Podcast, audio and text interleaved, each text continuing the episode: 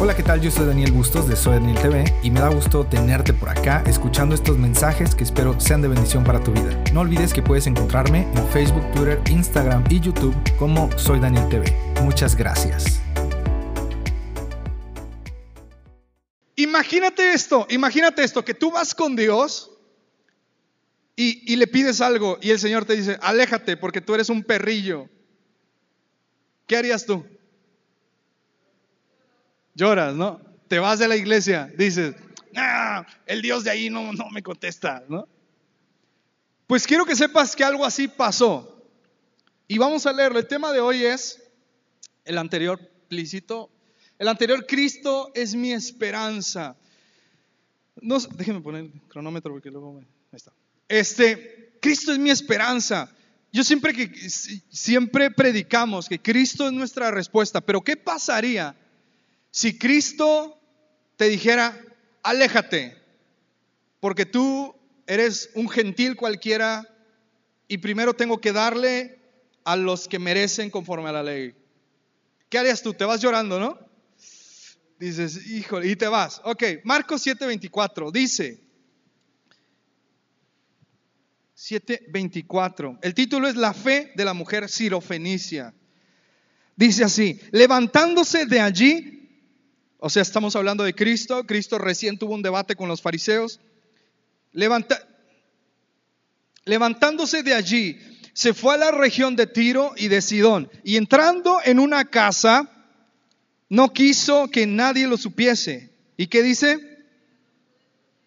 No pudo esconderse. Cristo se estaba escondiendo. No quería que nadie lo encontrara, ¿ok?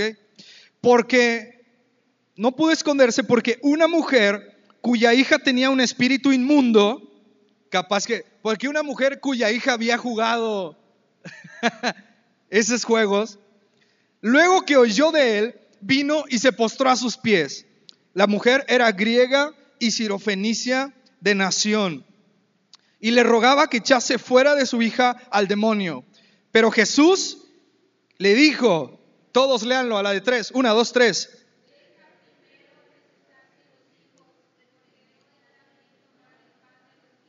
y echarlo a los perrillos. Intenso. Que Cristo te hubiera dicho eso, ¿qué haces? Te vas, ¿no? Siguiente, dice, respondió ella y le dijo, ¿qué le dijo?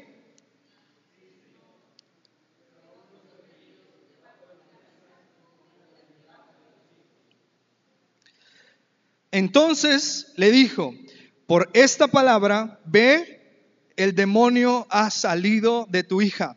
Y cuando llegó ella a su casa, halló que el demonio. Había salido y la hija acostada en la cama. Un, un mensaje muy intenso, pero tenemos mucho que aprenderle a esta mujer, muchísimo. Pero hoy solamente vamos a ver tres cosas que tenemos que aprenderle. Eh, en estos pasajes encontramos una historia de una mujer que tenía todo en contra. Una era griega, o sea, era gentil, no era judía.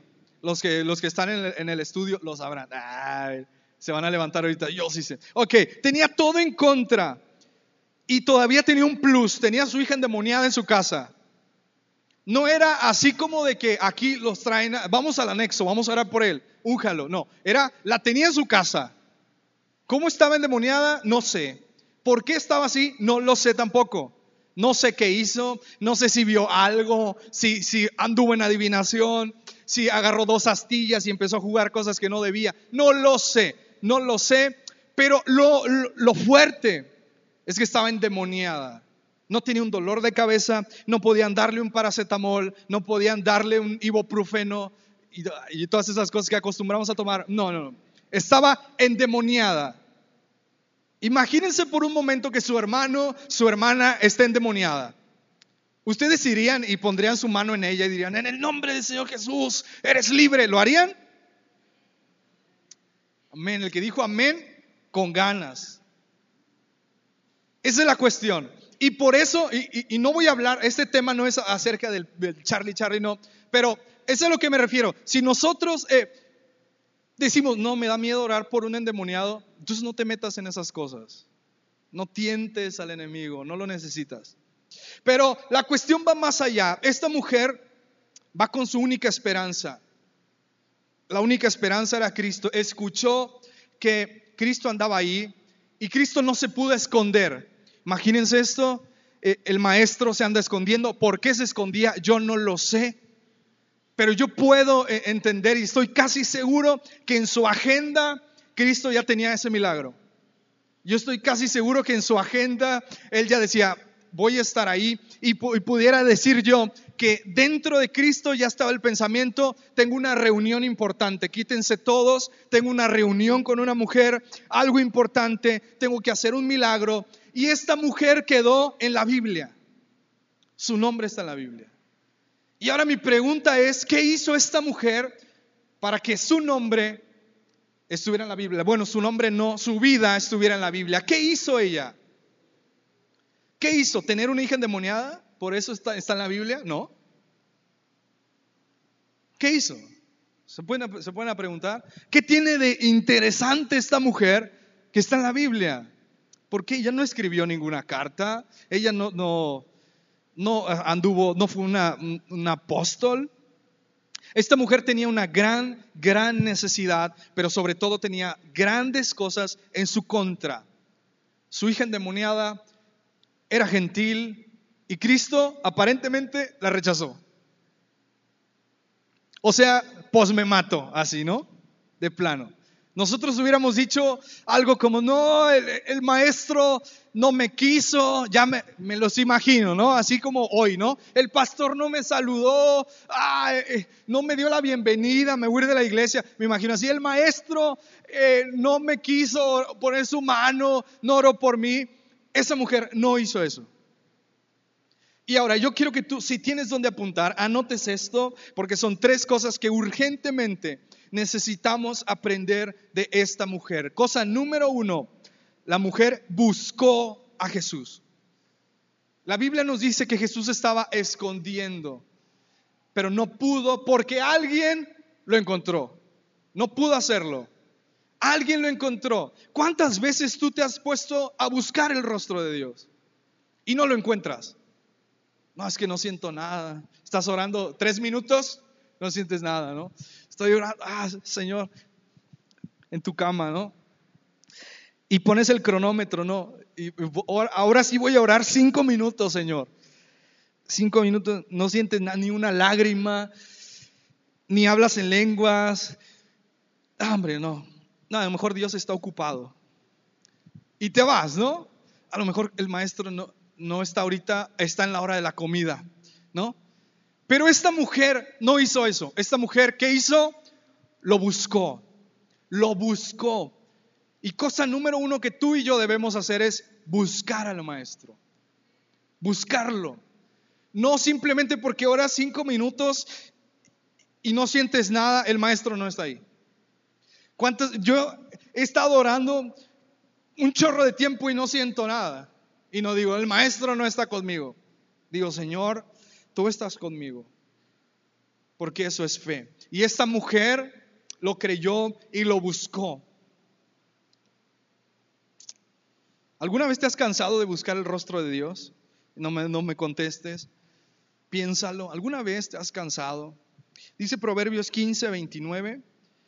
Jehová está lejos de los impíos, pero Él oye la oración de los justos.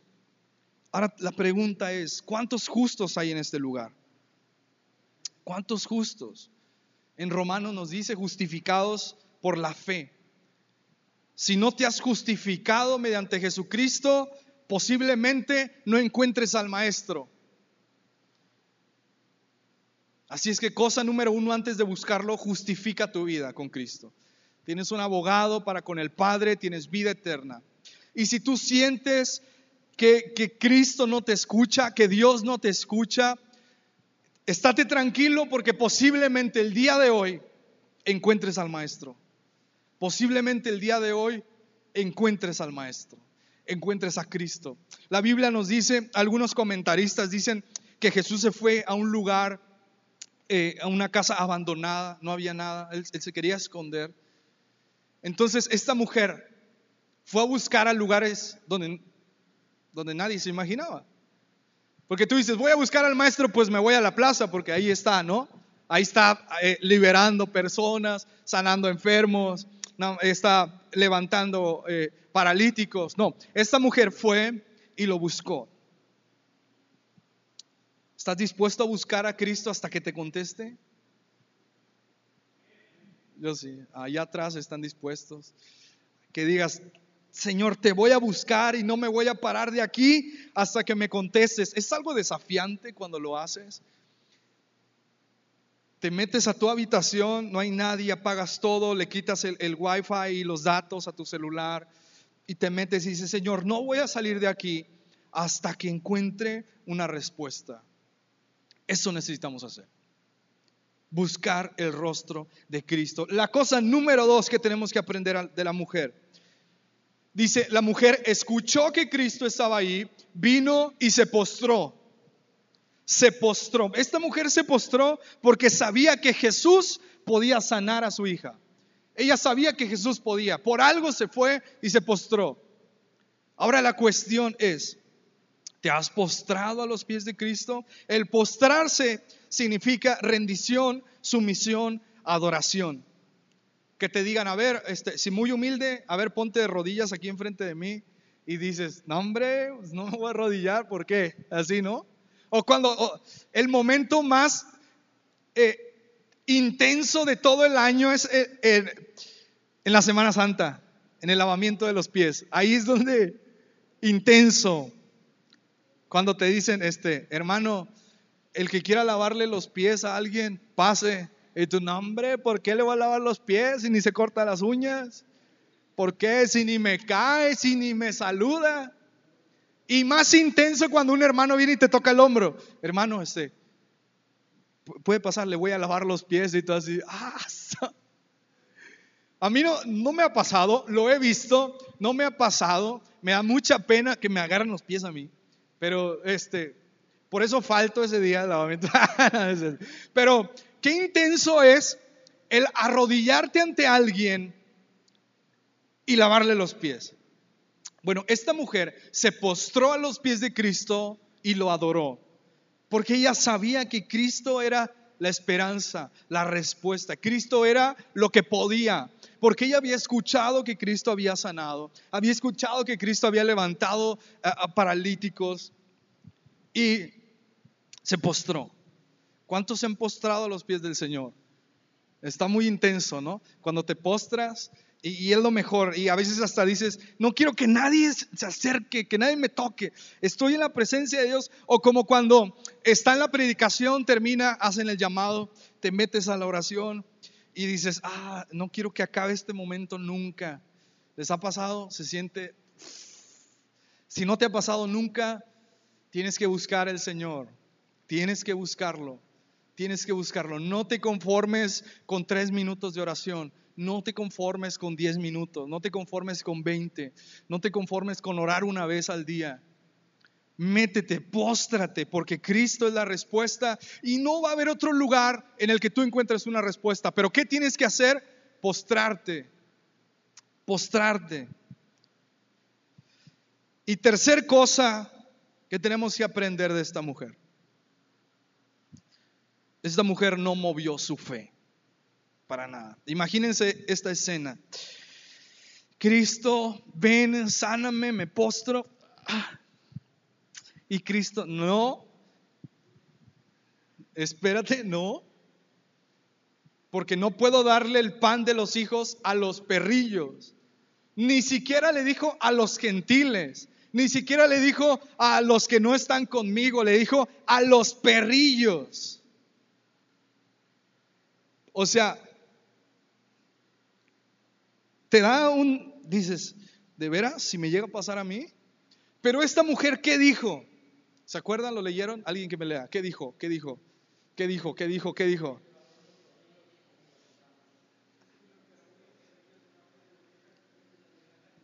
Primero dijo, sí Señor. Reconoció, soy perrillo. y no perrillo de cuando dices, ah, este cuate es perro. O sea, no. O sea, soy perrillo, soy inferior, soy lo menos. ¿Cuántos de nosotros nos hemos atrevido a reconocer nuestra condición? O sea, que digas, Señor, la neta, no tengo nada, no valgo nada, tú lo vales todo. Así decir, Señor, la verdad, tu gracia es la que me tiene de pie. Si fuera por mí, yo estaría muerto. Pero esta mujer, después de haber reconocido, dijo, sí, Señor. Y dijo algo, no dijo, sí, Señor, pero yo también merezco mi milagro. Y decreto mi milagro. Y decreto que mi hijo, o sea, no, no, no fue así. y pacto y con mil dólares. Y, o sea, no, no fue nada, nada de eso. No fue nada de eso. Y, yo decreto que el, profeta de mi iglesia me va, o sea, no, no. Ella dijo, sí, Señor, pero aún los perrillos comen de lo que cae de la mesa. O sea, de lo que cae de la mesa, o sea, están comiendo. Lo que cae de la mesa no es algo que tú digas, ala, está, está sabroso. Lo que cae de la mesa es, se cayó. O sea, eso, eso que cayó, estaba dispuesta esta mujer a tomarlo. Y la pregunta es, ¿cuántos de nosotros estamos dispuestos a tomar las migajas de la mesa? Dices, el apóstol de allá me dijo que yo voy a, sembrar mil dólares. Vi un video en internet, se los voy a pasar luego. Una mujer que está pidiendo mil dólares. Pásenlos de aquí con mil dólares y agarra una hojita. Pásenlos de aquí, mil dólares van a llenar esta hoja, mil dólares y voy a orar por usted. Y es real, no es mentira, es real. Pasen por aquí, mil dólares. Lo peor es cuando una mujer pasa con algo, no, no se alcanza a ver, y le da el papel a la profeta que dice que es profeta y se lo da. Y esta mujer le dice, mi amor, esto ni siquiera alcanza mil dólares. Y la mujer como que le dice algo, ¿no? Dice, sí, sí, pero ahorita estoy hablando a los de mil, ahorita los de mil, por favor. Y yo así de, ¿qué rollo? Y la gente, sí, ahorita, ahorita son los de mil. Y se van. O sea, esta mujer de la que estamos hablando no hizo nada de que te doy dinero y pacto. Dijo, Señor, aún lo que caiga de las migajas, que, o sea, aún lo que caiga, aún eso yo lo voy a tomar. Y lo que tú y yo debemos aprender es que pase lo que pase, nuestra fe no debe ser movida. A esta mujer ni siquiera eso la movió. Ni siquiera el saber que las obras que cayeran iban a ser para ella la movió. Ni siquiera eso. Y no se lo dijo cualquier persona, se lo dijo Cristo, el Hijo de Dios, el Maestro, quien hacía milagros, quien con solamente, o sea, Cristo con tan solo voltear y decirle, sí, es sana, con eso hubiera sido suficiente. ¿No? Con eso hubiera podido. Es más, yo creo que nada más Cristo lo hubiera pensado, ya está sana, ves a tu casa. Pero él dijo, no, no le puedo dar esto a los perrillos. Y la gran lección es, la gran lección de todo, es que nuestra esperanza siempre tiene que ser Cristo. No importa, hoy en día la gente se agüita tan rápido. O sea, la gente se va de las iglesias y se van a otras iglesias. ¿Por qué? Porque eh, necesito más fuego. necesito más fuego. Y yo sé que muchos han escuchado eso. ¿Y por qué, hermano, por qué se va a la iglesia? Es que yo necesito fuego. ¿Sabe dónde hay fuego, hermano? ¿Sabe dónde hay fuego? Si le sigue así. Allá abajo, mire, hay bastante fuego si usted quiere ir. Y, hoy en día, eh, si Dios no nos contesta, Dios no me ama, yo sabía, me voy a hacer ateo. Híjole, conozco tanta gente que yo soy ateo. y se están muriendo. Señor, si existes, sálvame. Ah, no le saque, no era teórale. Pero lo que tú y yo debemos aprender es eso. Tu fe, pase lo que pase, no tiene que ser movida. Ahora, esta mujer tenía una necesidad. ¿Cuál era? ¿Cuál era la necesidad de esta mujer? Su hija estaba endemoniada. Endemoniada. O sea, endemoniada, no enferma. ¿Han, ¿Han, visto un endemoniado? Imagínense una niña así, una niña así. Te da, dicen, no da miedo, es una niña. Mm, sí. Ahora la pregunta es, ¿cuál es tu necesidad? Levante la mano, ¿quién tiene una necesidad? Yo tengo una necesidad. Todos tenemos necesidades. Nadie tiene necesidades. Yeah. Cristo es nuestra esperanza. Cristo es nuestra esperanza. Cristo es nuestra esperanza. Cristo es nuestra esperanza. Somos cristianos y no... Cristo es nuestra esperanza. Ahora, tienes que reconocer. Esta mujer reconoció, reconoció. Si tú no reconoces que estás mal, si tú no reconoces que necesitas de Cristo, no vas a llegar muy lejos. Y con esto concluyo. Si tú no reconoces tu condición, si tú no reconoces que necesitas de Cristo, no vas a llegar lejos. No vas a llegar lejos. Es más, no, ni siquiera vas a salir tres pasos de la iglesia. Tú tienes que reconocer, así como yo tengo que reconocer, necesitamos de Cristo. Esta vida espiritual es real y solo Cristo es nuestra esperanza. No nos va a salvar nuestro pastor, no nos va a salvar nuestros padres, no nos van a salvar los líderes, nos va a salvar Cristo.